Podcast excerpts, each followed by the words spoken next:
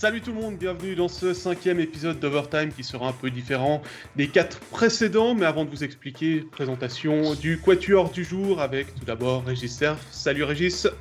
Salut Pascal, salut à tous. Très heureux d'avoir passé un nouveau week-end sur les patinoires. Il y a eu des buts, hein.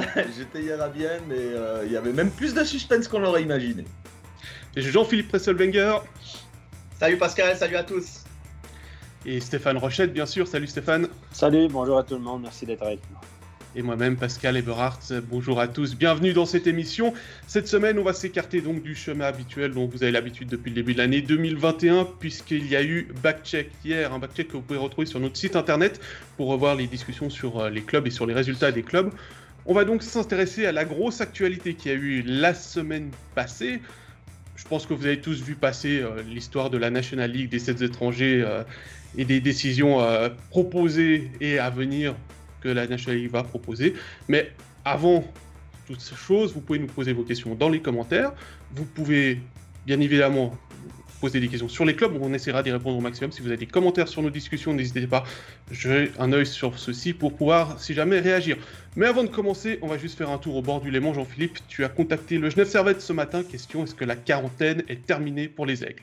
Alors la réponse, elle a été euh, la suivante, il n'y a pas d'entraînement ce matin, mais le match prévu à Langnau mercredi se jouera bien. Voilà les informations euh, euh, arrivées depuis Genève ce matin. Merci JP, donc on aura un match mercredi soir, à moins que Langnau passe en quarantaine, et puis pour les Biennois, il y aura aussi un match contre Genève vendredi, puisque c'est ce, qui c'est ce qui était prévu. Messieurs, je l'ai dit, il y a un gros morceau qui nous attend, c'est le changement des rapports de force qui est en train de s'opérer dans le hockey suisse. Euh, la semaine passée, il y a eu un premier conflit en cours de semaine entre les clubs et l'équipe nationale concernant la participation à deux matchs à Fuson en Allemagne de l'équipe nationale. Dans un premier temps, la fédération a dit on va y aller. Lars Weibel a pris la parole en tant que directeur des équipes nationales. Et dans les 24 heures qu'on suivi, finalement, on n'y va pas.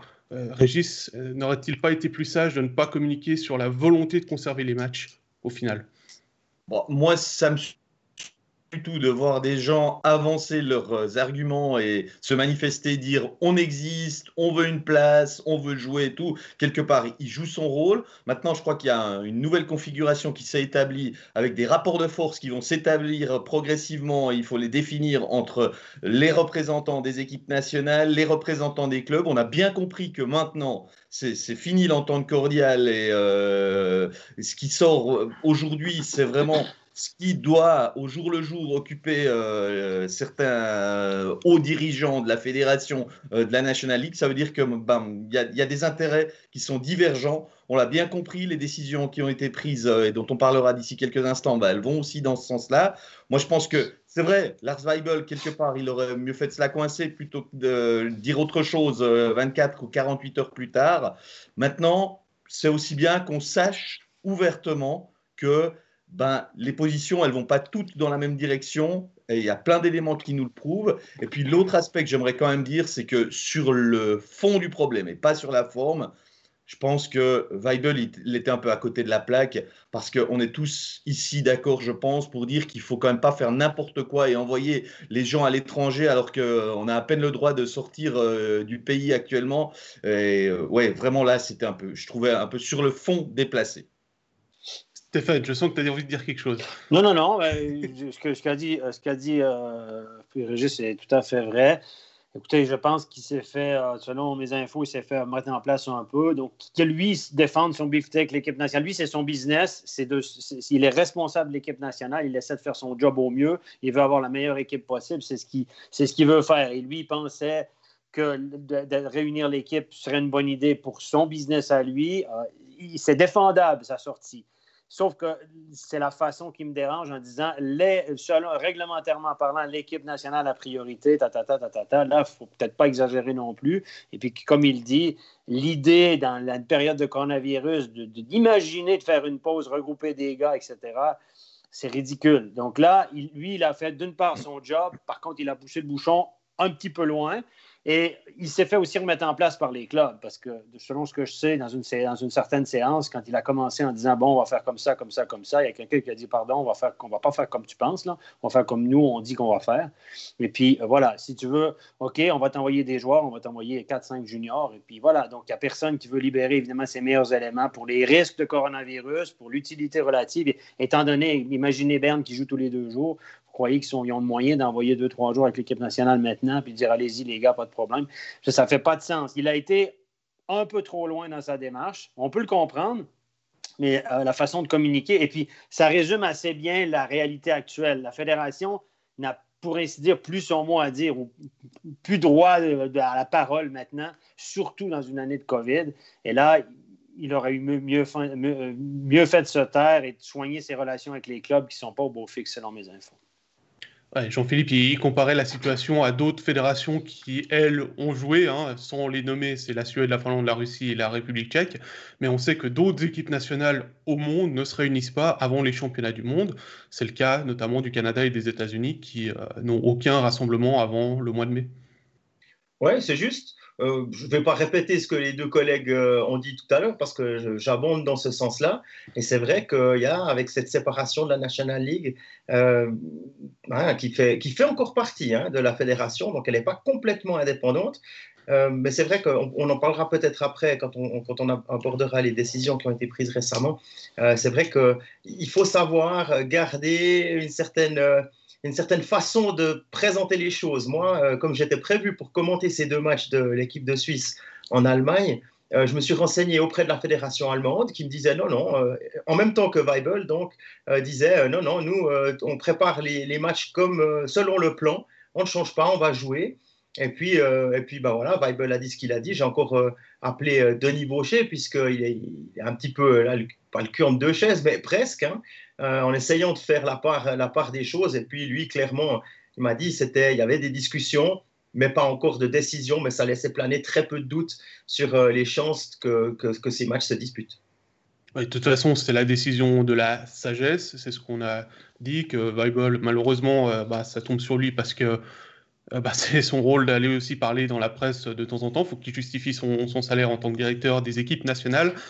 Mais comme on l'a bien souligné, il y a séparation qui est en train de se faire entre la National League et la fédération. Et on a reçu vendredi un communiqué de presse de la fameuse National League envoyé par Denis Vaucher, qui sera son directeur. Nous informons de quelques modifications actées et à venir, notamment la première d'entre elles, celle qui fait le plus polémique, c'est, je cite, l'adaptation du quota des joueurs étrangers et le nouveau règlement sur les licences suisses. Mmh. En résumé, rien ne change la saison prochaine parce qu'on est encore sous l'égide de la fédération pendant un an. Mais à partir de 2022, on va passer à 7 joueurs étrangers et les licences suisses ne seront valables plus que pour les joueurs de moins de 22 ans jusqu'à la saison de leur anniversaire. Stéphane, c'est très compliqué. Est-ce que tu peux euh, donner ton avis là-dessus? Bah, Mon avis, ce n'est pas, bah, pas, si compliqué. C'est que le, statut d'étranger à licence suisse ne sera valable jusqu'à l'âge de 22 ans. Donc, un gars de 20-21 ans qui est étranger à licence ne comptera pas comme étranger jusqu'à 21, mais à partir de 22, va compter comme étranger. Et puis, on va passer de 4 à 7 en incluant ces gars-là. Donc, écoutez, c'est pas une surprise. On le sait, c'est quelque chose qui se trame depuis six mois. Euh, ça se discute. L'objectif des, clubs de National League est absolument clair en la matière. C'est un ensemble de mesures. Je pense qu'il faudra juger tout ça à la fin, mais c'est un ensemble de mesures. Et celle-là, c'est la plus frappante, la, plus frappante, la plus choquante, celle qui dérange le plus les gens. Parce que qu'on limite les salaires, les gens, ils s'en foutent, c'est pas leur argent. Puis à la limite, ils trouvent ça bien que les employeurs ne soient pas trop payés parce qu'eux, euh, ils ne peuvent pas avoir ce salaire-là. Il y a un petit côté jalousie là-dedans. Mais le, nombre d'étrangers, ça choque les gens, évidemment. Je comprends. Est-ce, qu'ils ont fait de la politique? C'est la question qu'il faut débattre maintenant, parce que l'idée, c'était 10. Après ça, on, a, rencontré un peu des résistances. Ils ne sont pas fous. C'est aussi des politiciens, les dirigeants de club. Ils font affaire avec des sponsors, avec leurs clients, comme toutes les entreprises. Finalement, est-ce qu'ils n'ont pas trouvé en, se disant, bon, on va aller jusqu'à 7, ça ne va pas trop gueuler. On va, expliquer que les étrangers à licence suisse, ils sont de toute façon déjà là, puis on va les garder. Donc, ça ne changera pas grand-chose. Je ne sais pas ce que vous en pensez, les gars. Moi, je suis assez mitigé avec ça. On peut regarder ça de bien des façons. Si on prend en compte l'augmentation du nombre d'équipes, si on, prend pour acquis qu'on va passer à 14 équipes, donc il y aura 40 joueurs de plus ou 50, mettons qu'il y a 25 joueurs sous contrat par équipe, il y aura 50 jobs en plus. Donc, ah, si vous enlevez euh, les étrangers, ça fait 36 jobs de plus pour les Suisses. Et puis d'autre part, on les perd. Donc, finalement, pour les Suisses, si on parle d'emploi pour des gens au passeport suisse, ben, c'est le même nombre de jobs qu'avant. Est-ce que c'est, est-ce que est-ce qu'on doit voir ça comme ça ou simplement s'arrêter sur augmentation du nombre d'étrangers? J'attends votre avis là. C'est, c'est, tout, le débat. Si tu écoutes, si il euh, euh, y a un truc qui, si tu écoutes les gens qui sont loin du hockey, loin du business du hockey, c'est un scandale. Plus tu te rapproches des clubs, plus tu te rapproches des gens qui connaissent, moins c'est un scandale. Donc, euh, voilà, alors évidemment, on peut, il, y aura des, il y aura des répercussions, notamment salariales. Donc forcément, on vous dit, ouais, bah, dans ton job, dans deux ans, euh, tu vas gagner moins. Ouais, mais je ferai la même chose. Oui, bah, personne n'est content de ça. On peut pas. Après, il y a d'autres explications qui sont amenées, notamment par la fédération, et qui sont, à mon sens, difficilement défendables, notamment sur le niveau de l'équipe de Suisse. Le niveau de l'équipe nationale, si on regarde le, premier bloc et demi, c'est des gars de NHL en général. Hein, pas, pas, toujours Richier, pas toujours Yossi, mais enfin, euh, on arrive souvent à avoir 6, euh, 7 joueurs de NHL. On a trois bons gardiens en Suisse. ça, ça, ça, on pourra en parler des gardiens, parce que ça, je pense que ça pourra un peu changer. Et puis ensuite, euh, il n'y aura pas moins de place pour les bons joueurs suisses. Si tu es un bon joueur suisse, tu vas jouer un rôle important dans la Ligue des 22-23, comme avant. Donc à mon sens, et en plus, s'il y a des étrangers de qualité qui arrivent en Suisse, le niveau va monter il va y avoir un écrémage par le bas. Et si le niveau monte et que des joueurs suisses appelés en équipe de Suisse ont l'habitude d'être dominants dans cette ligue avec un niveau supérieur, l'équipe de Suisse ne va pas en pâtir, à mon sens. absolument d'accord. Ça, c'est absolument clair. après, c'est clair. Oui, vas-y, Régis. Moi, je, vous dirais que là-dedans, j'étais quand même plutôt surpris en bien qu'on descende non pas euh, à 7, mais qu'on passe pas à 10. Donc j'étais euh, satisfait qu'on ne soit, pas 10 étrangers. Ça, c'est la première chose. Et moi, il y a une chose sur laquelle je suis content qu'on discute enfin de ça et que ce soit supprimé, c'est l'histoire des licences euh, suisses pour des joueurs qui n'ont, pour beaucoup, enfin, moi, j'ai jamais compris ce, ce système. Ouais jusqu'à 21 ans, je peux tout à fait comprendre. Ben voilà, on est encore au niveau euh, junior et tout, il n'y a, pas de problème. Mais moi, j'ai toujours été contre ce système des Ah ben, tu as joué 5 ans en Suisse, euh, ben voilà, tu, tu, as, tu as ta place automatiquement euh, dans une équipe de Suisse, tu prends pas la place d'un étranger. Moi, je n'ai jamais compris ce système. Ouais, moi, je t'arrête là-dessus parce que c'est intéressant ce que tu dis. Le gars qui vient comme Merzlikins ou comme Smirnov, etc., qu'on on on fait débarquer d'un pays de l'Est, puis on dit, mais alors viens avant l'âge novice pour faire tes 5 ans puis avoir le passeport suisse, peut-être qu'on abuse du système. le gamin qui est, gamin, voilà, pour euh, le, gamin qui est né en Suisse de parents, puis est permissé, puis il veut pas lui se naturaliser. Mais il y en a combien des comme ça, Stéphane? Ben, il y en a quand même pas mal. Moi, j'étais chef de formation, je peux dire, bon, ils sont pas tous en Ligue nationale, évidemment, mais il y en a quand même pas mal dans les mouvements juniors de jeunes qui n'ont pas le passeport suisse et que par choix, pour, des fois pour ne pas abandonner leur nationalité originale, disent Moi, je, je vis en Suisse, je suis suisse, j'ai un permis ici, j'ai toujours vécu ici, mais je n'ai pas envie de me naturaliser. Lui, on va le pénaliser. Ça, c'est discriminatoire pour moi. Non, ben moi, je ne trouve pas du tout. Je trouve que la Suisse n'a pas formé des gens pour jouer contre elle ou euh, pour ne pas pouvoir la représenter. Donc, euh, mais tu obliges un gamin à se naturaliser, c'est une décision politique, personnelle. Il y, a, il y a des pays où tu dois abandonner ton passeport d'origine pour être suisse. Mais pour, pour, travailler, ça veut dire que pour travailler dans ce business-là, on va être obligé à naturaliser. Moi, je, personnellement, ça me dérange. Moi, je me suis naturalisé, ça n'a pas posé de problème, mais je n'ai pas été obligé d'abandonner ma nationalité canadienne. Si on m'avait dit, Stéphane, il y a 20 ans, tu peux être suisse, mais tu dois abandonner ton passeport canadien, ah, peut-être que j'aurais réfléchi. Mais voilà, ce n'est pas le cas de tous les pays, on est d'accord, mais je trouve ça le gamin qui est né ici, ses parents sont d'ici de deux, trois générations, pourquoi lui, on le discrimine? Moi, il y a un gars de la Ligue suisse qui m'a déjà dit bon, de toute façon, ils ont qu'à se naturaliser ceux-là. Wow! Wow, t'es qui, toi, pour donner la leçon à quelqu'un de ce qu'il devrait faire dans sa vie personnelle et de dire, c'est comme si un employeur, un gars qui vient travailler à MySport, tu dis, ben là, si t'es pas euh, passeport suisse, même si t'es né ici, nous, on te prend pas. Moi, je trouve ça discriminatoire. C'est mon avis, je te laisse continuer. Bah, moi, ah, mais c'est pas on te prend pas, excuse-moi, hein, mais c'est pas on te prend pas. Parce que si tu es assez fort, tu peux être euh, portugais, euh, arménien ou n'importe quoi. Si tu es assez fort, tu auras une place dans cette ligue de hockey. Et ça, c'est pas discriminatoire du tout. Parce bah, que si tu es assez fort, si assez fort, ah ouais, non, mais attends. Et puis quand on regarde aussi que tu parlais de discrimination à, l'embauche, euh, on, peut peut-être évoquer l'arrêt Bosman hein, déjà maintenant, parce que le ah, ben gentleman agreement de quatre étrangers, c'est déjà, s'il y en a un qui se plaint, et un communautaire, admettons, je ne sais pas, un Slovaque qui dit, euh, ou un Tchèque qui dit, ah non, mais attends, euh, vous ne m'avez pas pris parce que, hein, vous n'avez pas le droit de limiter à 4, moi je veux travailler pour vous, etc. Et là, ça, ça, peut faire, ça peut avoir un problème. Encore autre chose, tu parles de discrimination à l'embauche. Euh, les, les, Canadiens, les Américains qui arrivent ici, euh, on ne paye pas de licence hein, jusqu'à maintenant pour eux. Ça, pour, un joueur suisse, pour un joueur suisse, tu payes une licence. Donc là aussi, il y a une discrimination à l'embauche ouais, qui, va être, qui, va être, qui va être corrigée qui va être corrigé. De licence pour un étranger, c'est pour compenser les frais. C'est juste. Voilà, c'est pour compenser les frais d'appartement, de voiture. Là maintenant, avec la nouvelle mouture, ça, ça va être abandonné. il y aura une licence à payer pour les étrangers aussi. Et, ça, va avoir, selon en tout cas l'explication que j'ai eue de la, National League, en tout cas de ceux qui ont décidé, euh, ça va avoir un poids, c'est pas c'est pas euh, des peanuts hein, cette euh, cette, cette licence et ça peut vraiment avoir ah un rôle d'autorégulation pour se dire non, mais j'ai qu'à prendre, parce que maintenant, jusqu'à maintenant, on a 8, licences étrangères.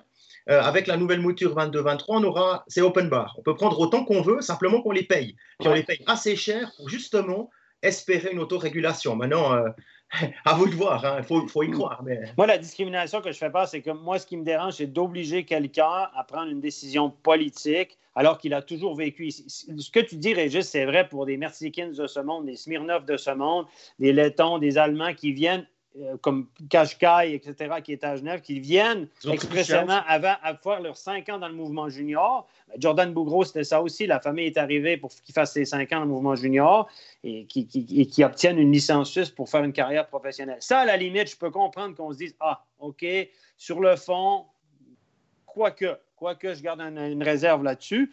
Mais après, je dire, les frontaliers, par exemple. Eh, justement, les frontaliers, les frontaliers. J'allais venir, Stéphane.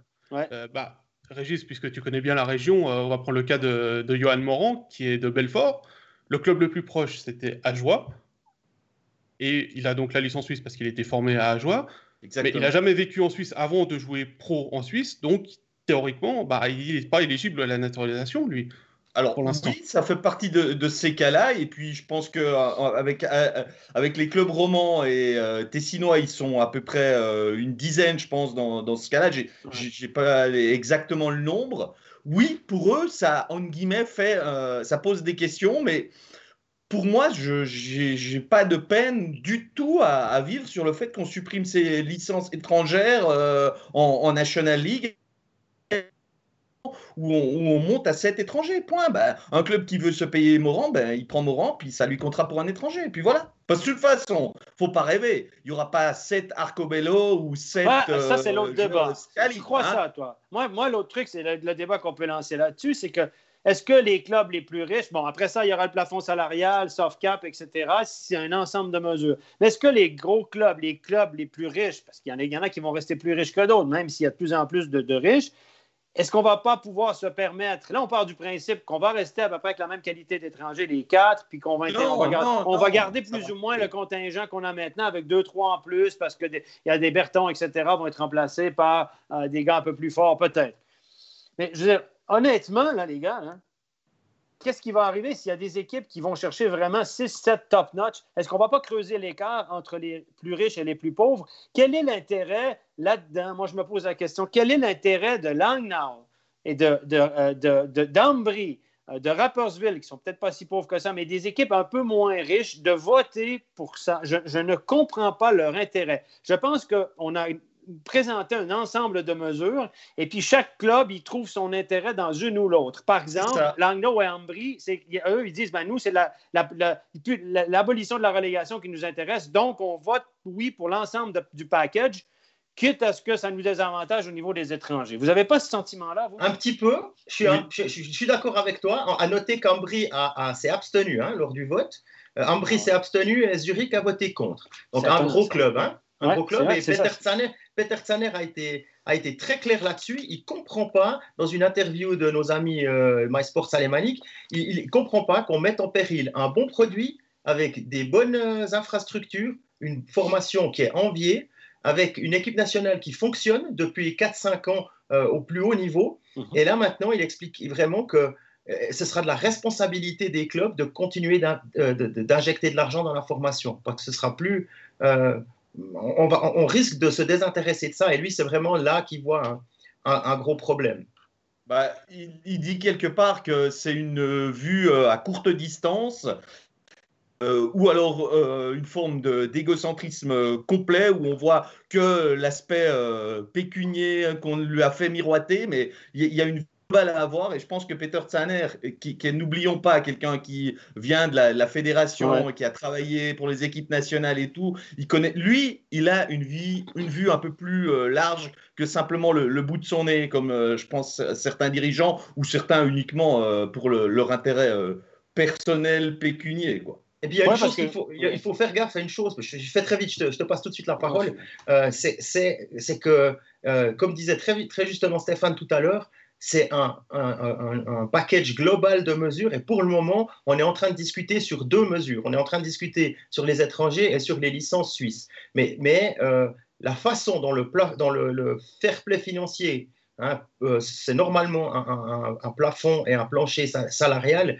va fonctionner et surtout quelle est la taxe de luxe que les gens vont devoir payer? Sur les premiers trucs qui filtrent mais c'est pas officiel euh, c'est que des, rumeurs ce serait 50% du dépassement qui est reversé dans un pot commun. Et ensuite ils savent pas ce qu'ils font encore avec ce pot commun. Est-ce qu'on l'injecte dans la formation? Est-ce qu'on le redistribue complètement aux clubs qui ont respecté euh, le, plafond? À ce moment-là on peut gommer une partie des on peut gommer une partie des écarts qui pourraient se creuser alors, messieurs, je vous interromps juste parce que dans les commentaires, ça y va. Hein. C'est assez tranché aussi dans les positions. Il y a les pro Jean-Philippe, pro Régis, pro Stéphane. Euh, je vais juste prendre euh, une réaction d'abord de, de, Plouf parce qu'il nous a laissé un long commentaire, mais là, il a, il a, il a remis un résumé. Donc, euh, merci Plouf d'avoir résumé aussi un petit peu tout ça. finalement, les joueurs suisses, est-ce qu'ils n'ont pas des privilèges illégaux par rapport à la loi du marché avec certains qui gagnent des gros salaires par rapport à d'autres joueurs comme euh, il donnait en exemple euh, des joueurs suisses de troisième ligne qui gagnent plus qu'un Julius Natinen bah, écoute, moi je vais répondre tout de suite à ça. Oui, parce que les joueurs suisses, les joueurs qui coûtent le plus cher au club, ce n'est pas forcément les étrangers, c'est les joueurs suisses de top niveau. Et parce que les joueurs suisses sont mieux payés que les joueurs étrangers souvent dans les équipes.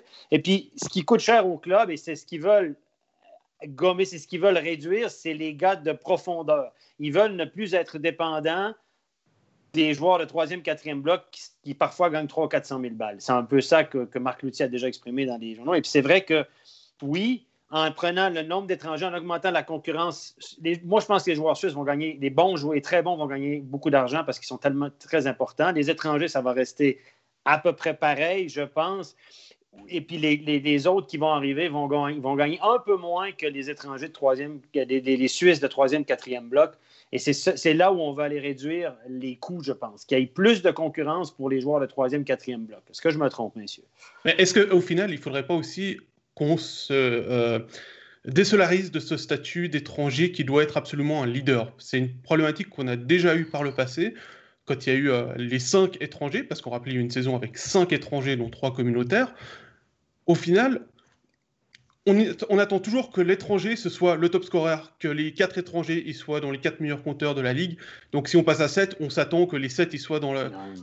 Est-ce que finalement, on va peut-être plus aller chercher des plombiers avec ces euh, trois étrangers supplémentaires, comme on a actuellement avec des joueurs à licence suisse? Alors, hein, Si on prend l'exemple d'un Florent Douai, euh, Régis, c'est un joueur de rôle. Et si Exactement. peut jouer comme étranger en Suisse, mais... ça, il sera un joueur de rôle une équipe, euh, j'apprendrai à personne qu'elle se, se, construit pas en plaçant 10 euh, leaders en attaque et 4 euh, leaders de la défense. Forcément, les équipes, elles vont continuer d'être construites comme maintenant avec quelques leaders dans les postes clés. Et c'est pour ça que je pense qu'il ne peut pas y avoir 7 étrangers du même style. Donc il y aura forcément des étrangers comme euh, on le dit parfois, des plombiers, des joueurs de rôle, qui est quand même un peu moins dévalorisant, je trouve, euh, comme, euh, comme terme. Je pense que ça va se construire comme ça. Moi, je, vois une certaine rééquilibration des étrangers, et c'est pour ça que je, je vous dis, je peux vivre avec ce set étranger. Je vous propose, messieurs, on fait une petite respiration. hier, on a eu Klaus Zaug de Watson.ch qui est venu à notre micro lors du match à Bienne. il avait des mots assez dur, je vous propose qu'on l'écoute. Bon, c'est tout simplement une connerie sportive, une connerie financière, une connerie pour l'image du hockey, une connerie pour euh, la formation des jeunes. Et j'ai quand même une petite espoir qu'on va encore changer euh, la vie. Je suis pas sûr que c'est béton. J'ai un petit espoir, on va encore retourner un petit peu. Euh, les dirigeants des clubs sont devenus tellement arrogants dans ces dernières années parce que ça allait tellement bien. Ils ignorent les joueurs, ils ignorent les médias, ils ignorent le public. Mais attention, il a encore les sponsors. Et dans ces prochains mois, on doit négocier un nouveau contrat de télévision et on essaye de récupérer de nouveau 35 millions par année. Et là, à la table avec ces messieurs-là, je pense, on va parler euh, et puis peut-être là, on peut encore changer quelque chose. Ce que j'ai envie de, relever, c'est qu'il dit il y a un espoir d'un retour en arrière. Finalement, euh, moi, j'ai pas l'impression qu'il y a un espoir de retour en arrière. Hein. Euh, la position dans le communiqué de presse était assez, euh, j'ai envie de dire, sûre et certaine. On passe à 7, point barre, et vous avez pas votre mot à dire. On est la National League SA, maintenant c'est nous qui prenons une décision. Est-ce que vous êtes d'accord avec ça? Alors, c'est juste. Je pense que, je pense que c'est comme ça que ça va se passer. Et puis, euh, est-ce qu'on pense que les clubs, avant de prendre cette décision, n'ont pas eu de discussion avec leurs sponsors Est-ce qu'ils ont imposé ça à leurs sponsors Je doute. Je pense qu'il y a quand même eu une, une, concertation parce qu'il y a, y a de l'argent au bout. Il n'y a pas eu de concertation, par contre, avec la, avec la, la fédération. Avant, tout, avant, il y avait une chaise euh, dans les séances de la Ligue où il y avait euh, un représentant de la fédération qui pouvait, qui pouvait être consulté, qui pouvait donner son avis, qui n'avait pas le droit de vote, mais au moins on avait euh, cette espèce de, de, bienséance de demander. Alors tu penses quoi? Ok, on s'en fout, mais on, fait comme on veut, mais au moins on t'a demandé, tu vois. Tu te sens un tout petit peu inclus. Là, ça n'a pas été le cas. Et ça, c'est peut-être un truc qui me, qui me, dérange un petit peu, c'est qu'on met les gens de côté, qu'on avance un petit peu euh, euh, comme un bison. C'est beau, mais on tape tout ce qui, arrive devant, on avance, on avance. Et euh, fondamentalement, si tu, fais une, si tu penses que tu as raison, et qu'en regardant autour de toi, les joueurs, la, fédération, les médias, le public, les fans disent tous l'inverse, peut-être qu'il faut se remettre en question, pas complètement, mais se poser la question de dire, euh, ouais, est-ce est que c'est vraiment la réalité? Est-ce que je suis vraiment le seul à avoir raison? Ou bien est-ce que... Euh, Moi, je vais vous poser une question. Je, suis tout à fait d'accord avec toi. C'est qu'à un moment donné, le ils veulent changer le modèle d'affaires. Soit, on peut comprendre, ils veulent faire un peu d'argent, ils veulent se donner des règles, etc. Moi, je peux tout à fait comprendre ce qui est en train de se passer. Sauf qu'à la fin de la journée, la sanction sur un nouveau modèle d'affaires, elle appartient à qui? La notation à la fin, la note de passage ou non, la réussite ou non dépend de ta clientèle. De qui dépend C'est les spectateurs, les téléspectateurs et les sponsors qui font vivre le hockey suisse. Si ces sponsors, si ces spectateurs télévisuels et les gens qui ont des abonnements à la patinoire, qui payent des billets, vont à la patinoire, coûte que coûte, qu'il y en ait 4, 7, 12, 14, que ce, que ce soit que des Russes ou des Japonais, ben la, Ligue nationale, ils s'en foutent parce que, de toute façon, ça marche. Et si les gens. La question que je me pose, c'est est-ce que les gens sont en désaccord, sont autant en désaccord que ça pour aller aussi loin que dire ben moi, si c'est comme ça, je retire mes billes, je, ma loge corporative, je la loue plus, je n'invite plus mes clients au VIP. Mon abonnement de saison, je n'y vais plus. J'irai deux fois par année à l'occasion, parce que ça va être sympa, parce que je serai invité par quelqu'un d'autre. Et puis, basta. Je ne cautionne plus ce modèle d'affaires comme un restaurant qui change son menu, comme, comme une entreprise qui change son image marketing, etc. Est-ce que les fans vont aller aussi loin que ça? Moi, je suis persuadé que non. Ils vont gueuler, il y en a plusieurs qui ne seront pas d'accord, mais à la fin, les gens aiment trop le maillot et le hockey pour s'empêcher de la patinoire qu'il soit rempli par Pierre, Jean ou Jacques. C'est mon avis. Alors Stéphane, je rebondis en, approuvant ce que tu dis, en étant assez d'accord avec toi, il n'y aura pas de boycott, de désaffection. Moi, je pense plutôt que c'est une affaire qui va se juger sur du moyen long terme. Parce que si le fan, il va euh, à la patinoire et il se rend compte que finalement il n'y a pas grand chose qui a changé si ce n'est que le spectacle est, tout aussi bon, voire meilleur, parce que l'idée elle est peut-être aussi de le rendre meilleur, il va pas euh, penser à, à, se dire mais qu'est-ce que je fous là, j'ai plus ma place et je, ça mérite plus un soutien. Mais par contre peut-être que si on continue d'augmenter ce nombre, parce que là on nous le présente comme cet étranger, à partir de dans une année et demie, on y va. Mais qu'est-ce qui vous dit qu'au fond du tiroir, il n'y a pas le passage à 8 euh, dans 3 euh, et euh, à 10 dans, Alors, 5 ans? J'en sais rien, mais moi, je crains. Une hypothèse de travail. C'était une hypothèse de travail de passer d'abord à 7, puis ensuite, une année après une année, de passer à 8, 9 et jusqu'à 10, et en même temps de, de, faire disparaître progressivement le nombre de licences suisses. Mais ça, ça a été abandonné, et euh, un directeur de club de National League m'a expliqué que pour changer ce 7, ce chiffre 7, ça doit être fait à l'unanimité, et ça, je ne pense pas que les Zurich Lions, par exemple, permettront ça. Ah, donc ça soit, une réaction, Stéphane une réaction du, public, entre guillemets, de Fabrice qui, euh, qui, nous dit personnellement, mon fils est un junior de 13 ans. Si on prend trop de mercenaires, je laisserai mon abonnement sans problème. Donc voilà, tu as une réaction, c'est une personne, mais mhm. voilà, au moins on a un avis, Fabrice, qui est tranché. Euh, messieurs, il y a eu d'autres réactions. Hein. Après cette annonce, il y a eu la fédération qui a réagi. Euh, Michael, si tu peux nous mettre les, différents tableaux qu'il y a eu. Hein, je ne vais pas vous lire tout celui de la, la SCHF, mais en gros, euh, la fédération craint qu'une telle mesure ait des conséquences négatives pour l'ensemble du hockey suisse, pour la relève et nous joueurs suisses. On va laisser de côté l'équipe nationale. le syndicat des joueurs, la Swiss Ice Hockey Player Union, est déçu que la National League n'ait pas écouté la voix des joueurs. Et puis il y a un joueur qui a très vite réagi, c'est Tanner Richard, qui a dit c'est ridicule, aucun problème pour demander aux joueurs de montrer de la solidarité en baissant les salaires. Par contre, on n'a aucun problème pour, donner, pour euh, liquider leur job, donner une voix aux joueurs. Est-ce que finalement, puisqu'on a parlé du syndicat des joueurs, celui-ci qui est sorti dans la presse euh, mardi, en disant il y a 94% des joueurs qui seront contre une augmentation des, étrangers, ils n'ont pas forcé la main à la National League de prendre cette décision, d'annoncer les sept étrangers avant d'avoir tous les paquets de mesures qui voulaient être euh, disponibles. Régis le syndicat des joueurs, il existe sur le papier, mais on sait que dans les faits, il a aucun poids. Il a, enfin, voilà, c'est sympa, c'est une petite association qu'on a vu euh, euh, apparaître dans le paysage, mais mm, c'est totalement incomparable avec ce qui se passe outre-Atlantique. On est vraiment dans un modèle euh, complètement différent. Et aujourd'hui, il a zéro poids. Je ne sais pas si un jour il en aura plus. Je ne sais pas comment il va réussir à faire pour trouver sa place et avoir son mot à dire, mais enfin, si quelqu'un ici a un avis différent, je serais très heureux qu'on me, me, fasse remonter euh, ce syndicat dans, dans, mon estime, mais moi je trouve qu'il a aucun poids, qu'il n'existe pas. Pour l'instant, le problème du syndicat, euh, c'est que bah, il existe depuis quelques années, mais il est tellement sous la parce qu'il y a des problèmes de communication entre les joueurs. Il n'y a pas de réels avocats. Ils avaient essayé de s'adresser à Victor Stancescu, qui avait pris un petit coup le, lead dessus, puis qui finalement, comme on lui avait offert une position à la fédération, elle a dit il y a conflit d'intérêts, je ne peux plus. Euh, maintenant, c'est Jonas Hiller qui est président du syndicat, qui sort un petit peu plus dans les médias, mais est-ce que Jonas Hiller, il a envie de consacrer 100% de son temps libre?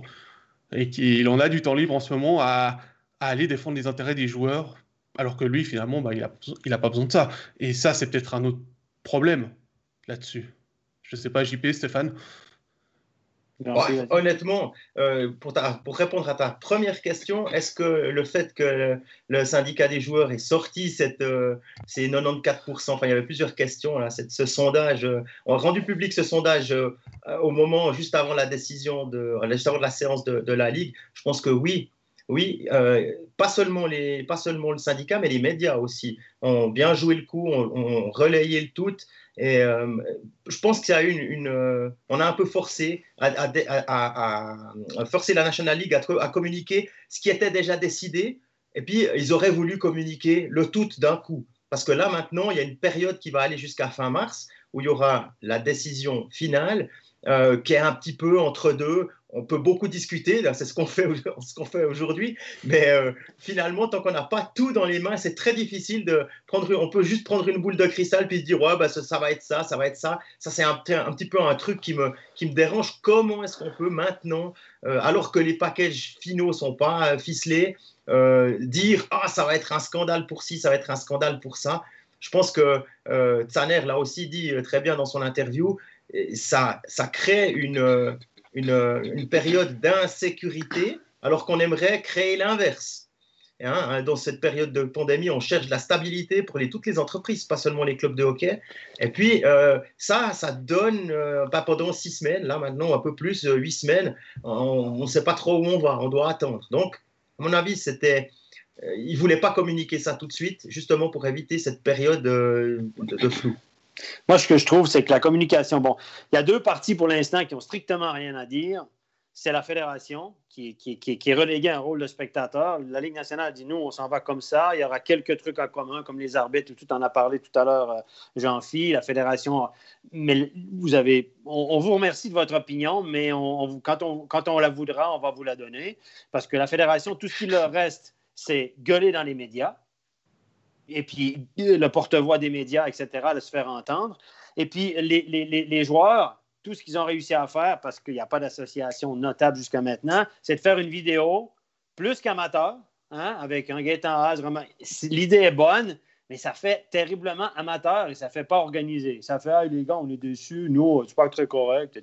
Je trouve que ça fait un peu, euh, ouais, bon, euh, on va quand même dire quelque chose. Et là, je pense que les joueurs doivent quand même, moi, je pense qu'on va au-devant d'une association des joueurs qui aura plus, qui sera mieux structurée, mieux organisée et qu'on devra quand même écouter. Je pense que les joueurs, là, ils n'ont pas le choix de s'appeler entre eux et de dire là, bon, là, jusqu'à maintenant, on a bien gagné notre vie, ça allait bien. Maintenant, on commence, il commence à y avoir des choses qui se passent où on doit quand même, quand même pas se laisser faire. Donc, je pense, moi, je pense qu'on s'en va vers une association des joueurs plus forte et avec une cotisation, avec des, on va engager des gens qui vont nous représenter. Puis à ce moment-là, la Ligue, ils devront quand même écouter ou se mettre à table avec l'Association des joueurs, qui est un partenaire, euh, partenaire social euh, essentiel.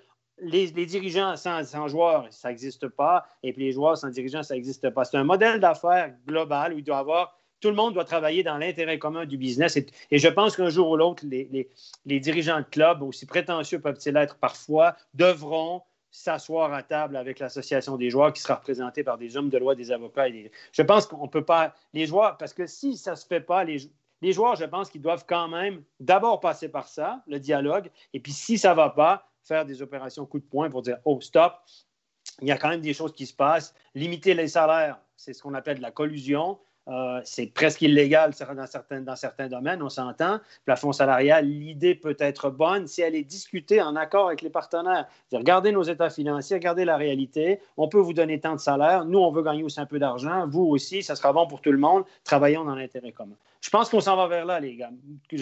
actuellement, non. Tout ce qu'on fait, c'est des petites vidéos, mais je pense qu'on va y arriver. Et les joueurs n'ont pas le choix. S'ils ne le font pas, les joueurs, excusez-moi, là, mais ils vont se faire avoir, mais big time. Hein? Alors, je prends la parole. Euh, tu as juste effleuré son nom. Tu as parlé de Romagnosi. François nous, nous rappelle qu'il a pris position contre cette mesure.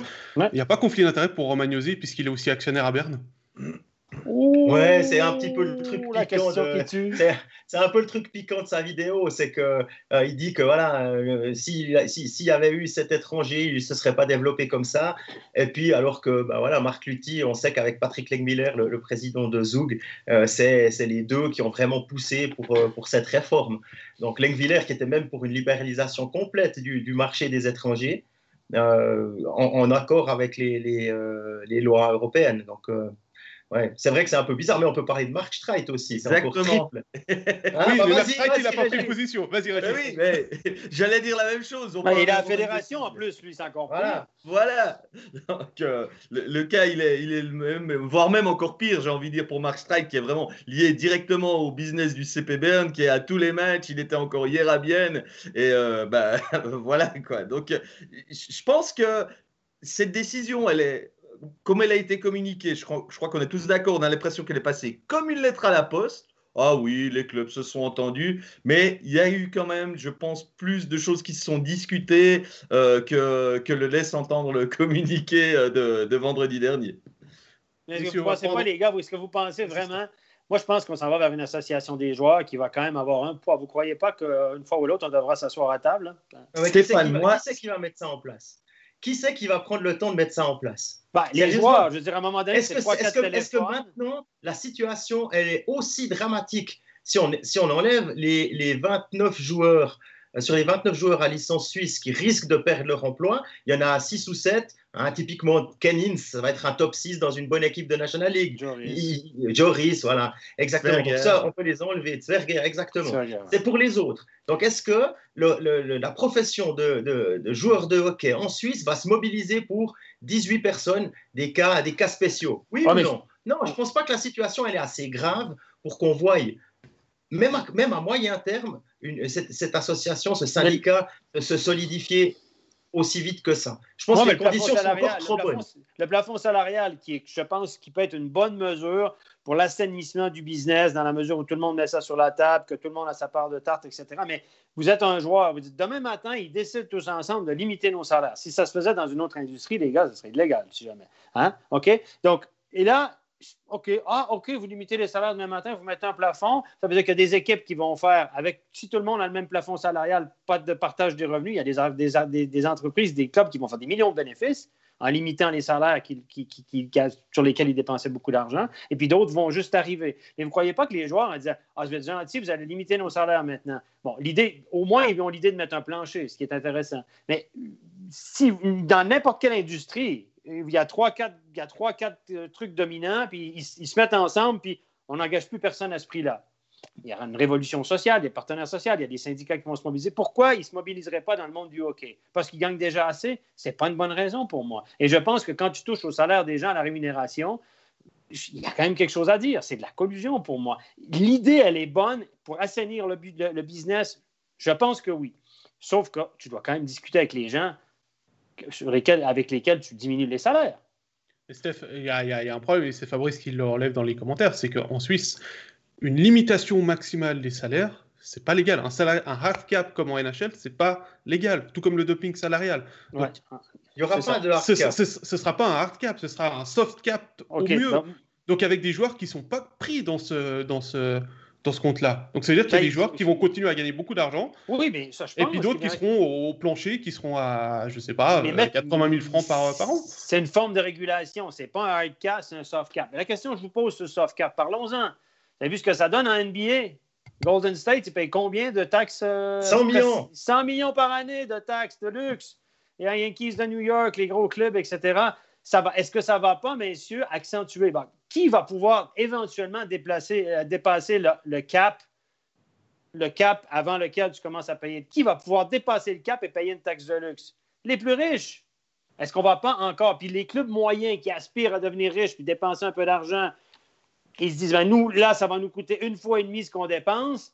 Euh, on ne le fera pas parce qu'on ne peut pas, mais c'est qui va pouvoir dépasser le soft cap? C'est les plus riches encore une fois. Est-ce qu'on va pas, accentuer l'écart entre les plus riches et les moyennement eh ben, riches? ça dépend, ça dépend comment, ouais, ça dépend comment va être utilisée la taxe de luxe. C'est ça, c'est pour ça qu'on ne peut pas tellement euh, euh, s'enflammer là-dessus maintenant, parce qu'il faut attendre euh, de savoir comment le, soft, cap va se mettre en place, quel sera le plancher, quel sera le, plafond. On parle, de, on parle de 5 millions de masse salariale de plancher et 10 millions de, plafond, mais ça me paraît 10 millions, même bien, qui est un club, un des clubs hein, qui est un peu en train de monter, si on veut bien, est déjà au-dessus, hein, selon les calculs qu'on peut, qu'on peut faire. Donc, je pense que tout dépendra de où sont les le, plancher et le plafond, et puis surtout, parce qu'effectivement les clubs riches vont dépasser ce, plafond, c'est certain, combien sera, de combien sera la taxe? Est-ce que c'est bien 50% de ce qui a été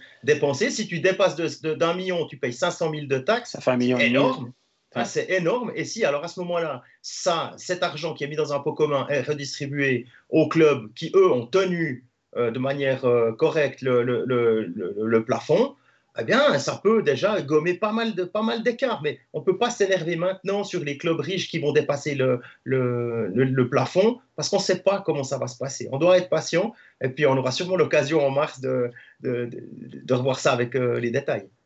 Alors, on va prendre une question d'un de nos confrères, c'est Pierre Chouet de la, de la Liberté, qui nous parle de Langnau et d'Ambry, qui ont de la peine à recruter des joueurs dominants.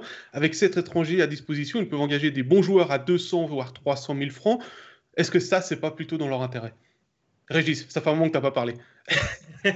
Euh, oui, je pense que c'est pas pas mauvais pour des, des, clubs comme ça parce que c'est clairement le genre de club qui ne peut pas se payer des joueurs euh, suisses euh, à 5 600 000 francs comme d'autres le font. Donc oui, je pense que pour ce genre de club, ça, ça représente certains avantages. Alors c'est pour ça que je vous dis et je le répète, avec 7 étrangers, je ne trouve pas la décision aussi mauvaise que je l'aurais trouvée à 10. Je, maintiens. Je pense qu'on n'a pas complètement dénaturé notre produit hockey suisse en partant avec ce, chiffre-là. Voilà. Mais les, clubs, s'il y a un plancher salarial, Ambry et Langnau sont aussi coincés, suivant à quel niveau on le met. Hein. Oui, mais ils sont, ils, sont, ils, sont, eux, ils sont partie prenante de la discussion. Ils vont devoir, euh, ils, disent, ils vont rappeler au gros euh, quand, ils, quand ils se retrouveront, dit donc, nous on a voté le package, mais il faut nous prendre en considération. Mm-hmm c'est du donnant-donnant, c'est un consensus de la Suisse. Voilà. Est-ce que ça, doit être euh, une votation qui sera à l'unanimité aussi? Parce que là, on risque d'avoir des, grosses, euh, des gros calculs. Ah, C'était pas une unanimité, Stéphane, puisque Ambry c'est absolu et Zurich a voté pour. Le, le prochain. Euh, ah, l'unanimité, c'est pour changer le nombre d'étrangers parce que ça fait partie de la convention d'actionnaires. Et pour modifier la convention des actionnaires de la Ligue nationale, il faut l'unanimité. Voilà. Et puis, pour, pour fixer un plafond salarial, les gars, comme tous les clubs ne partagent pas leurs chiffres, il y a des petits bricolages, il y a des sponsors. Ah, justement, Steph, Qu'est-ce qui arrive avec ça? Comment on fixe le plafond salarial si on ne sait pas le revenu global? Steph, il y a une question de Mélanie Gobet. Je pense que ça vous dit ah. quelque chose. Ah, salut! De la, de Salut, Mélanie. Euh, les clubs sont-ils ouverts à être si transparents sur les salaires alors que c'est tellement tabou dans le quai suisse? Bah, je suis d'accord avec toi, Steph. Je pense que non. Et là, le problème c'est que tant que les salaires ne seront pas transparents, on ne pourra pas avoir un vrai, une vraie limitation, enfin un vrai soft cap pour avoir des. Tout ça, c'est... il va falloir que les clubs ils ouvrent les livres de compte. Et c'est déjà le cas avec. Euh, bah, ils ouvrent les livres de compte bah, entre, eux. C'est ça, ah, voilà. déjà. Bah, voilà. C'est déjà pas mal entre eux. Je ne suis pas sûr que ce soit. Mais ils le font pas? Ils le font pas actuellement? Non. Donc euh, ça veut dire. C'est une bonne question ça. Il va, falloir, il va falloir qu'ils, discutent, qu'ils, parlent avec les joueurs, qu'ils montrent aussi aux joueurs les livres de compte. Parce qu'au final, euh, si euh, ah non, on peut pas t'engager parce qu'on n'a pas assez de place dans le cap, et puis finalement, bah, ils prennent, euh, ils prennent un joueur qui a plus de valeur, bah, le joueur, il va aller voir, puis il va faire, vous foutez de ma gueule là. Ah oui. Ça veut dire que les joueurs aussi auront un droit de regard sur les livres des comptes. Après, est-ce qu'ils vont les vrais livres de compte Ça, c'est un autre problème. Ah. Non, mais là, on a vraiment un conflit de, de mentalité en Suisse la, transparence sur les salaires, c'est un truc totalement tabou en Suisse. Et si ça saute dans le monde du hockey, mais moi, je vois ça comme une révolution. Je ne peux pas le dire autrement parce que c'est tellement pas dans la culture. Il n'y a aucun sport qui le propose. Enfin, en tout cas, j'en connais pas si ça existe. Mhm. Euh, aucun, aucun, euh, comment dire, aucun secteur économique qui en fait de même. Je veux dire, en Suisse, il y a un vrai tabou sur les salaires. Et si ça c'est J'y crois pas un instant.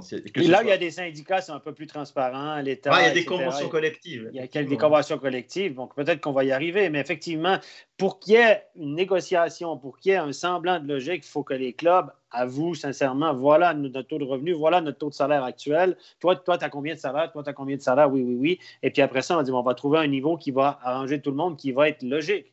Parce que sinon, euh, voilà, si on, met un plafond salarial à 15 millions, ça ne veut rien dire. Si on le met à 7, c'est ridicule. Donc, il est où la, juste mesure actuellement?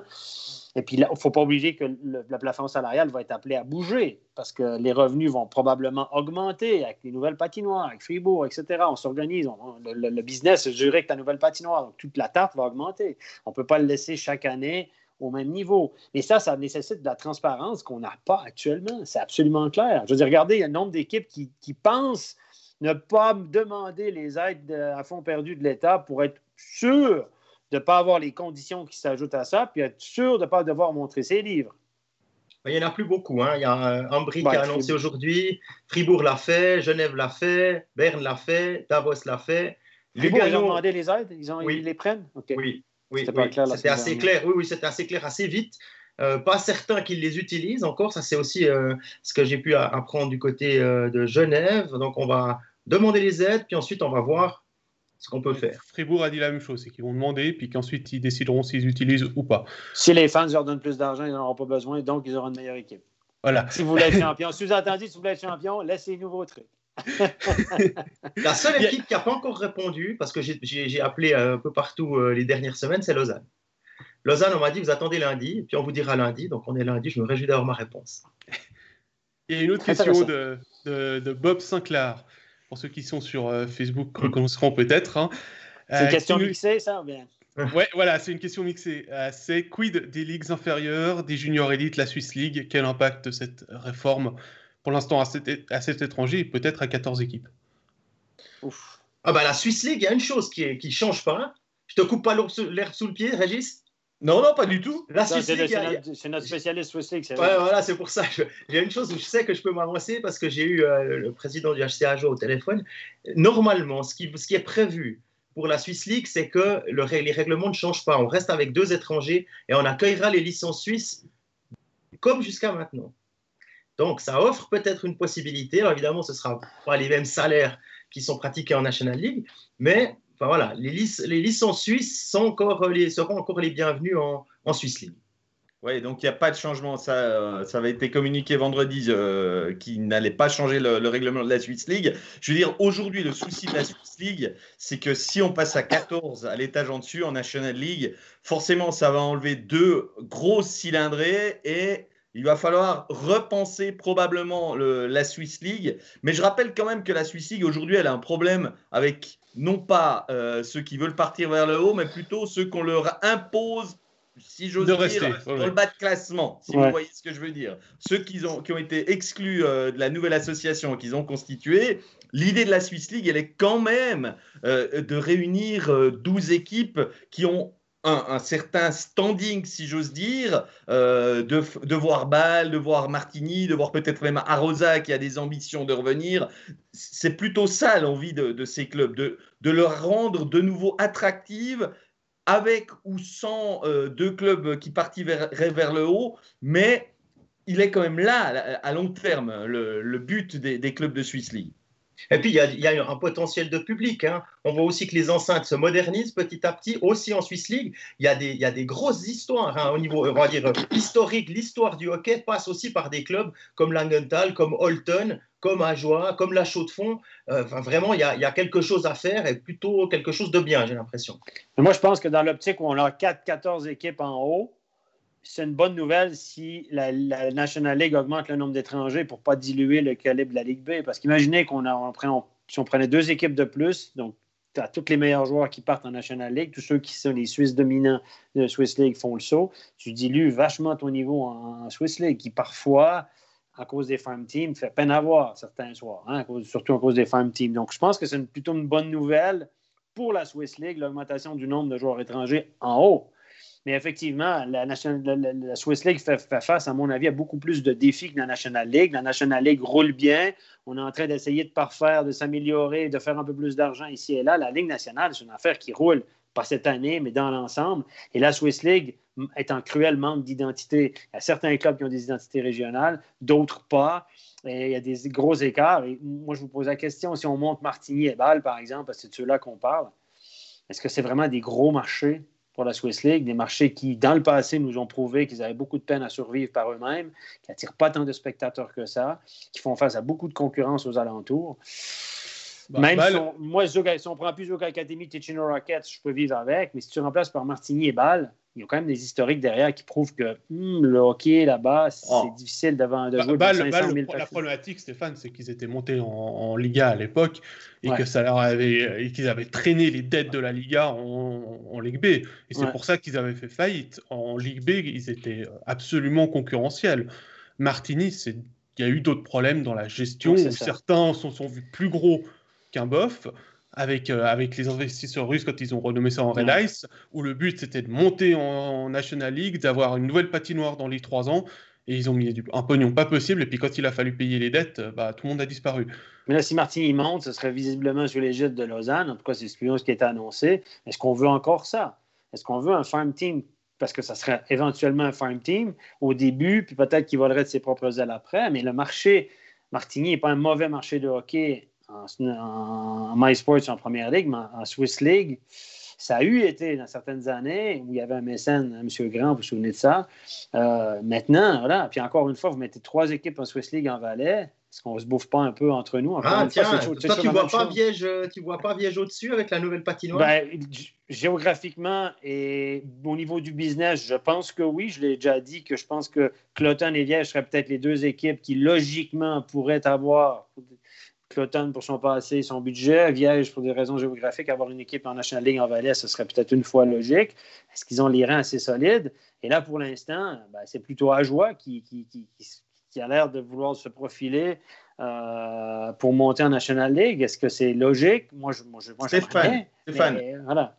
Je, je, replace un tout petit peu ce débat sur la Swiss League, sur euh, les clubs intéressés à la montée. Le, le, cas Martini, je suis d'accord. Il y a plusieurs exemples de faillites, de gestion problématique je comprends, je sais même qu'il euh, y a beaucoup d'équipes dans la ligue qui sont pas chaud chaud à les voir euh, revenir avec euh, ce qui s'est passé déjà, sauf erreur, à trois reprises, hein, si je ne m'abuse, dans les 30 dernières années. Donc c'est beaucoup. Mais l'exemple de Bâle, bon, on a parlé, ils ont eu une promotion en Liga qu'ils ont traîné comme un boulet, ils ne sont pas, en guillemets, restructurés façon Ligue B comme ils auraient dû à l'époque, mais c'est quand même la troisième ou quatrième ville de Suisse.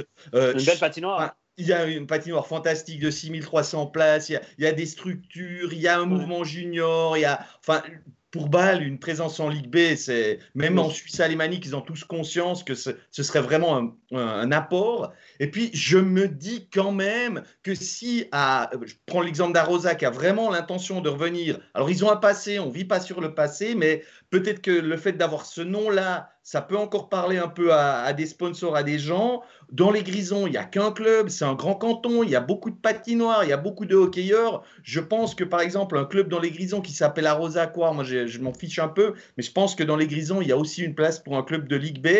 Donc en Swiss League, on a, je pense qu'il y a encore un potentiel non exploité. Il y a, peut-être d'autres villes encore un petit peu à élargir, peut-être sur Lucerne, peut-être. Je ne sais pas, j'ai pas la toute faite, mais en tout cas, il y a des réformes qui, je pense que dans l'idée de ceux qui font la réforme de la Swiss League, c'est plutôt intéressant de se dire aujourd'hui où sont, en guillemets, nos boulets et où sont nos, mhm. potentiels de développement et, des choses intéressantes qui sont mises sur la table. S'ils sont indépendants, un peu comme la National League, ils pourront faire un peu comme ils veulent. S'ils décident, bon, bah, on vous prend, Martigny, on vous prend ou pas, ou euh, ou quelque chose comme ça. Ils pourront dire, voilà, c'est nous qui, gérons, qui gérons, c'est notre société, on fait plus ou moins ce qu'on veut. relégation, promotion, relégation, ce n'est pas la fédération qui va, qui va faire ça pour nous. Si on décide qu'on en monte deux, puis on en exclut deux, ils peuvent, théoriquement. Oui, puis on a quand même des cas où des clubs de Swiss League, je prends l'exemple de Sierre, qui s'est quand même bien appuyé sur son partenariat avec Genève, mhm. autant sa dernière saison en, en My Sports League que la, la première en, en, Swiss League. Ils sont bien appuyés sur ce partenariat pour maintenant gentiment, euh, pas le mettre de côté, mais faire son propre chemin. Et je pense qu'il y a peut-être un exemple, on parlait de Martini, euh, je crois que c'est euh, Pascal qui a amené cette idée. Ben, Martini peut un peu commencer comme ça, et on le voit maintenant, il a besoin de, joueurs qui viennent de l'extérieur pour peut-être un peu plus tard, s'il le veut, s'il a vraiment de l'ambition et les reins assez solides, s'affranchir de cette contrainte, entre guillemets, alors, bah, je te remercie de m'attribuer quelque chose que Stéphane a dit, Régis. Ouais, il y a un autre problème dans tout ce que vous discutez, c'est on parle de Martini comme farm team, on veut exclure les farm teams. Il y a toujours Guetté qui traîne là-dedans parce que Guetté, c'est un club historique de Swiss League, donc il faut les laisser et puis il ne faut pas vexer le Grand Zurich. Mais pour l'instant, la Swiss League. Ça, tu dis rien, quoi. Voilà, j'ai ça, rien. Mais il y a quand même le problème de la définition de la, de la Swiss League. Si on accepte euh, euh, une Swiss League indépendante de la National League, est-ce qu'au final, ces clubs, est-ce qu'ils doivent aussi accepter les licences B des clubs de National League et donc le développement des jeunes joueurs qui joueront pas forcément chez eux? Mais bien sûr, elle aura toujours un rôle euh, à ce niveau-là, et l'un n'exclut pas l'autre, à mon avis. Je pense qu'on doit garder, et c'est ce qui me déplaît fortement actuellement dans cette euh, Swiss League, on a enlevé tout intérêt sportif en bas du classement. Ça veut dire que tu fasses 10 euh, points au terme de la saison ou que tu sois à la lutte avec les meilleurs durant toute la saison, ben, on n'en a plus rien à battre. Ça fait trois ans, on a supprimé la relégation. De toute façon, et, je pense qu'on doit réintroduire une forme d'intérêt aussi pour ça. Moi, c'est mon sentiment. Je ne dis pas qu'il faut en reléguer automatique, mais au moins qu'on mette, qu'on mette quelque chose, un peu d'intérêt aussi dans, dans, tous les sens dans, dans cette ligue. J'ai envie de vous donner un exemple, messieurs, euh, parce qu'on sait qu'il y a plusieurs fédérations qui ne, qui ne, gèrent pas leur ligue. Hein. Il y a le cas notamment euh, Hockey Canada, USA Hockey avec la NHL. En, en, Europe, ça existe aussi, hein, des cas où les ligues sont indépendantes de leur fédération et ça fonctionne très bien en Suède, en Finlande. En Finlande, ça a été un peu plus compliqué, mais la SHL existe depuis 1975, l'Alsvenskan un peu plus récent, et pourtant ces deux ligues collaborent, collaborent avec la fédération, et quand ça a été créé, il y a moins eu de conflits. Alors, c'était moins médiatisé à l'époque, mais ça fonctionne. Là, on part sur de mauvaises bases, j'ai l'impression, entre la fédération, la National League, la Swiss League, les clubs, les joueurs. Est-ce qu'il y aurait. Il y, a, toute une question de timing aussi. Avec la crise actuelle, la pandémie, finalement. On, mélange beaucoup de choses. Plutôt, on mélange tout et puis on essaie tous de tirer la couverture à soi plutôt que d'essayer d'avancer et de trouver un consensus tout helvétique. Est-ce que ce processus-là n'a pas été avancé parce que c'était dans l'idée de Marc Lutti de se séparer de la fédération? Il y a beaucoup de dirigeants qui en parlaient depuis des années, la séparation avec la fédération, les entend supprimer la, supprimer, euh, supprimer la relégation et tout ça. Mais est-ce qu'on a le COVID n'a pas agi comme un catalyseur? On dit, ben, là, c'est le moment où jamais. On a des problèmes financiers, les gens vont peut-être comprendre, etc. Tu penses quoi, Jean-Philippe, de ça, toi? Oui, c'est juste, c'est tout à fait possible. C'est une, une, une hypothèse que je peux entendre.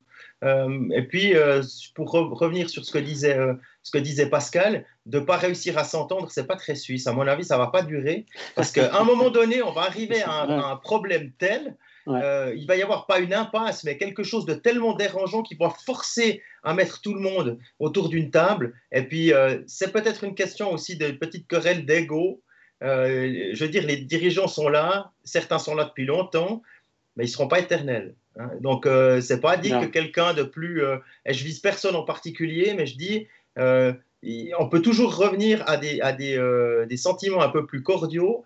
Et un jour ou l'autre, suivant le problème auquel vont faire face les différents partenaires, que ce soit le, le syndicat des joueurs qui en pourra plus, ou bien on va arriver, si on joue un jour on arrive à une grève ou à une opération coup de poing. J'y crois pas, en tout cas pas en court terme. Mais si ça devait arriver, là, je peux vous dire que tout le monde se mettra assez vite autour de la table parce que le vrai business, vrai, le vrai modèle d'affaires, comme tu dis, Stéphane, sera en danger. Et à ce moment-là, tout le monde va trouver euh, le moyen de mettre un peu d'eau dans son vin pour que ça fonctionne encore. Il y a un autre truc que je voudrais dire aussi, c'est vous regardez aujourd'hui, beaucoup de CEO et surtout beaucoup de directeurs sportifs sont d'anciens joueurs qui jouaient il n'y a pas si longtemps en arrière, qui étaient dans le vestiaire avec un paquet de joueurs maintenant. Ils sont passés du côté des patrons.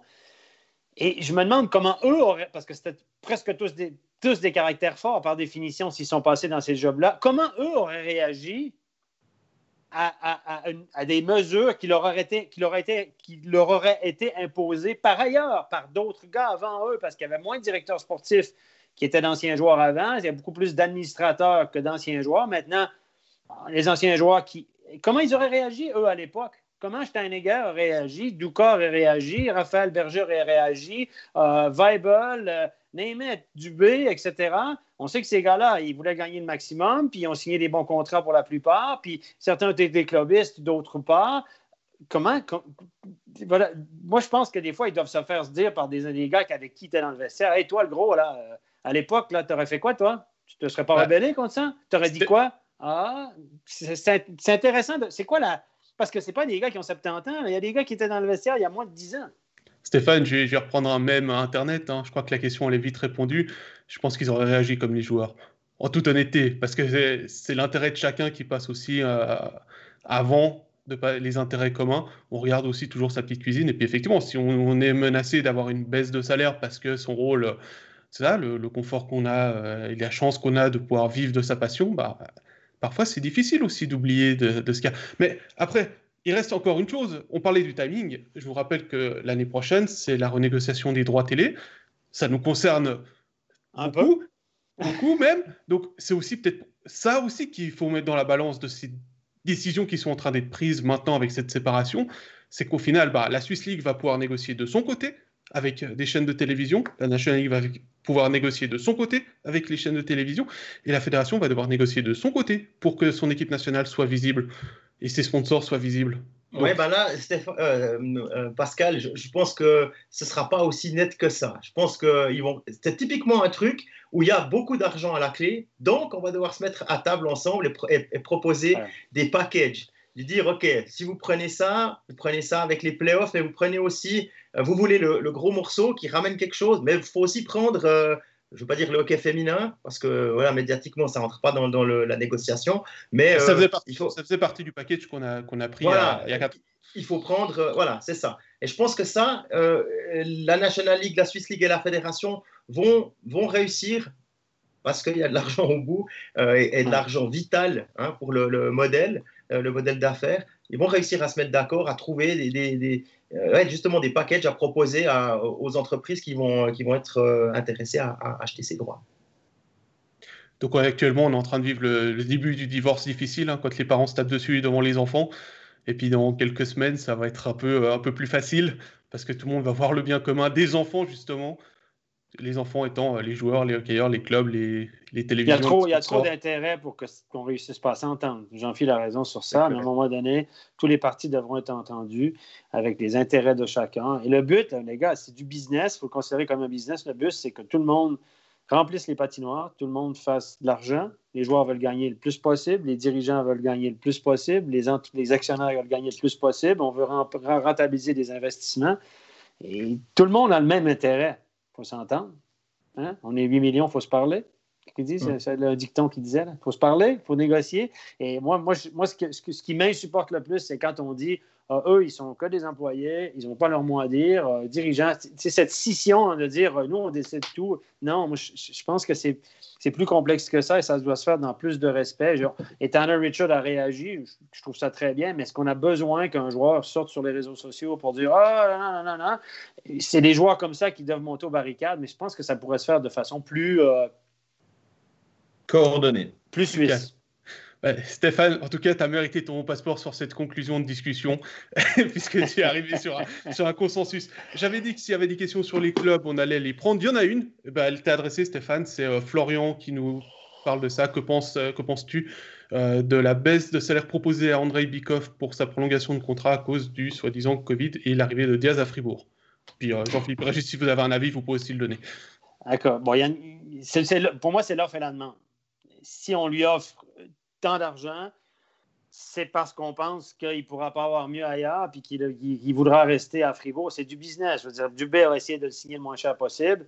Et eh bien, le problème avec Bikoff, c'est que s'il s'appelait euh, Tartampion, tout le monde s'en foutrait. Mais il s'appelle Bikoff, il a toujours joué au club, il a des belles années. C'est un, un, gars qui représentait avec Julien Sponger le club pendant des années. Quand on passait à Fribourg, on pensait à Bikoff le père et le fils et Sprunger. Et là, tout à coup, ben, voilà, il vieillit un petit peu, un petit peu moins performant, même si je trouve qu'il fait une très, très bonne saison, soit dit en passant. Euh, et, il y a une carte émotionnelle avec Bikoff. Est-ce qu'on lui doit le payer plus parce qu'il s'appelle Bikoff, puis qu'il a été un clubiste, puis il a rendu des bons services?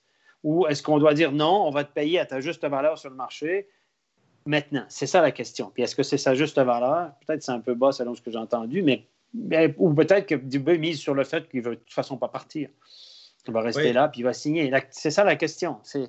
est-ce qu'on ne profite pas du fait que c'est un clubiste pour, euh, pour avoir moins, comme on a fait un peu avec Motet? Parce que Motet, les gars, selon mes informations, 16 euh, buts, un des meilleurs buteurs du championnat cette année, pas cher. Hein?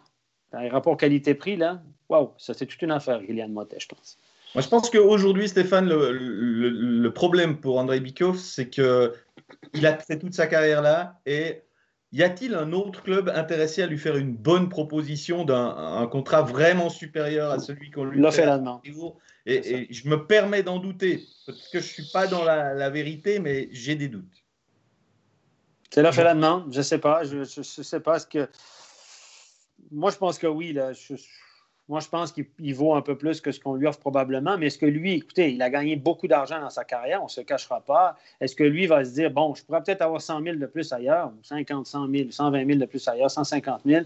Est-ce que je vais aller à Langnau ou je vais aller à Bienne ou je vais aller à je ne sais pas où, à Rappersville pour jouer deux ans pour 100 000 de plus, alors qu'il a probablement gagné dans sa carrière, allez, plus de 5 millions. Je, fais un gros, je dis, mettons qu'il a gagné en moyenne 500 000 par année depuis 10 ans. Je, je pense que je suis à peu près juste ou peut-être en dessous même. Est-ce que, est-ce est-ce que, rendu à son niveau, va changer de club pour 100 000 de plus, peut-être? Là, je fais des calculs grossiers. Je pense pas. Mais d'un autre côté, il y a le sentiment, même s'il n'a probablement pas besoin de cet argent, il va se dire, ben, sous de ma gueule ou bien?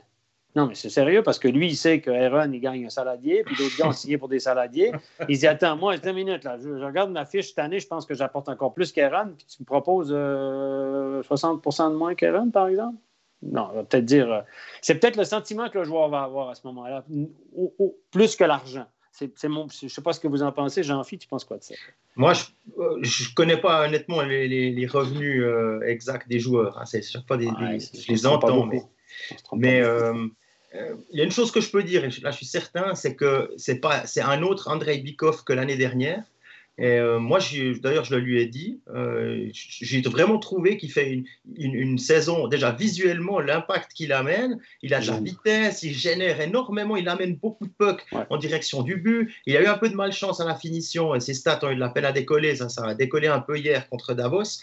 Mais je pense que. Et puis, tu peux, le tu peux le faire jouer au centre du premier bloc quand Desharnais n'est pas là. Bah, il a livré la marchandise. Tu le fais jouer à l'aile du troisième bloc pour essayer de, de relancer. Euh, qui c'est qui jouait là? Il y a Valzer et puis euh, Rossi, je crois. Non, c'était euh, il, remplace, il remplaçait Rossi, qui était blessé.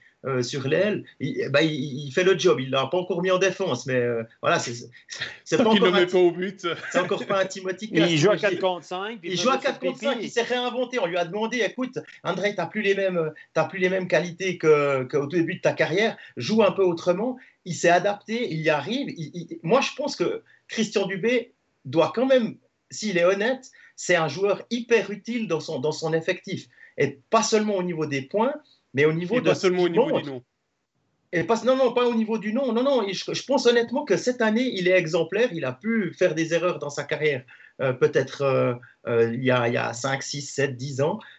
Je pense que celles-ci, elles sont loin derrière. C'est devenu un joueur responsable aussi défensivement. Hein. On ne vous met pas 4 contre 5 euh, pour rien. Et, il n'a il a pas beaucoup perdu de sa verve offensive. Moi, je pense qu'il va être signé à un moment donné. Et puis, euh, on trouve toujours une solution pour un joueur qui veut rester et un club qui ne veut pas envoyer son joueur quelque part. Question de Olivier et de Romain par rapport à Mirko Muller. Alors, euh, il y a une rumeur pour le Mirko Muller à Lausanne, il y a une rumeur pour Mirko Muller à Zug. C'est plutôt Lausanne, plutôt Zouk, plutôt la NHL pour lui? Ah bah lui, aujourd'hui, ce matin, il y a encore un club suédois qui s'est vu euh, offrir les, les, euh, euh, les services de C'est Brynäs. Hein exact. C'est Brynäs en Suède, ouais.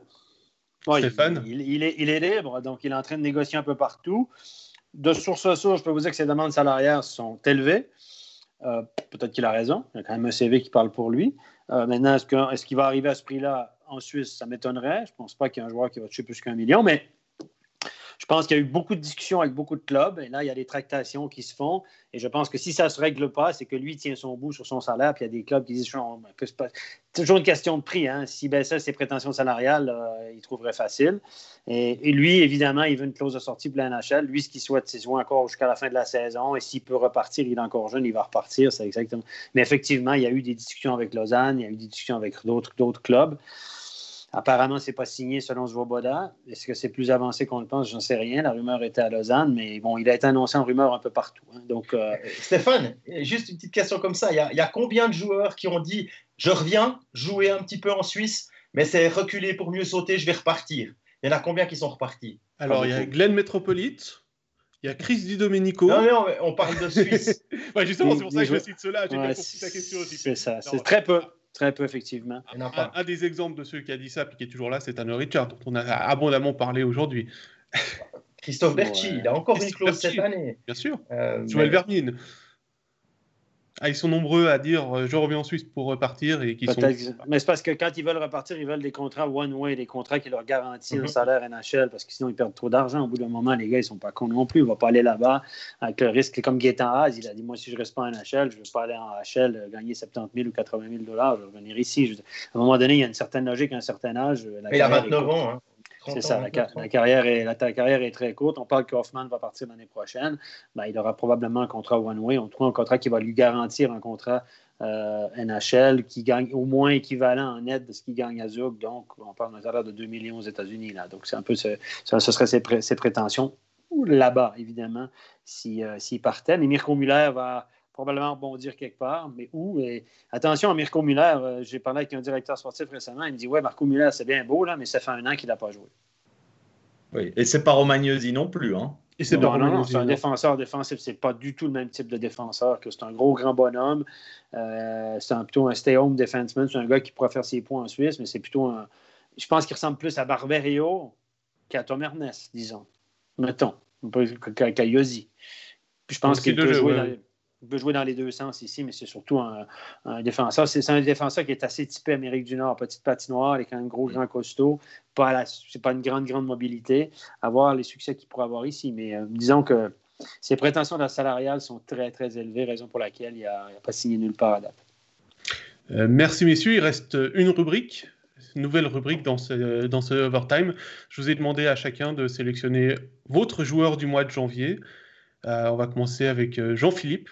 Qui était ton joueur sur ce mois de janvier alors, mon joueur sur ce mois de janvier, c'est le capitaine des Dragons, Julien Sprunger, parce que quand vous voyez le, début de saison qu'il avait, euh, qu'il avait mis en place, hein, ou mis en place, il a été blessé au genou, il avait de la peine à, trouver sa place. On lui demandait très souvent, mais Julien, qu'est-ce qui se passe? Pourquoi il va pas au fond, Spock? Évidemment, s'il avait eu la réponse, il l'aurait mis au fond. Donc, euh, c'était une période extrêmement pénible pour lui, même si avec l'expérience, on, relativise un peu. Il a tenu bon. Et puis là, maintenant, bah, vous voyez, depuis euh, au mois de janvier, c'est 7 buts, 2 assists en 12 matchs, dont un triplé contre Berne. Encore un but important hier contre, contre Davos. Voilà, ça c'est le joueur du mois de janvier pour moi. J'enchaîne? Oui, vas-y.